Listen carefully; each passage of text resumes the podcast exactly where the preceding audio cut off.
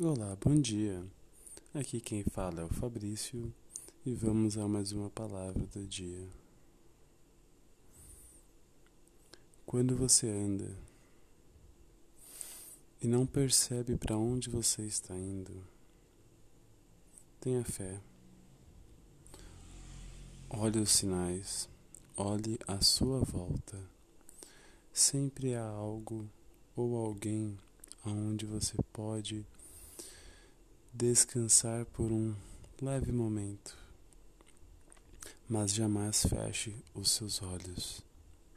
O seu objetivo está logo à sua frente.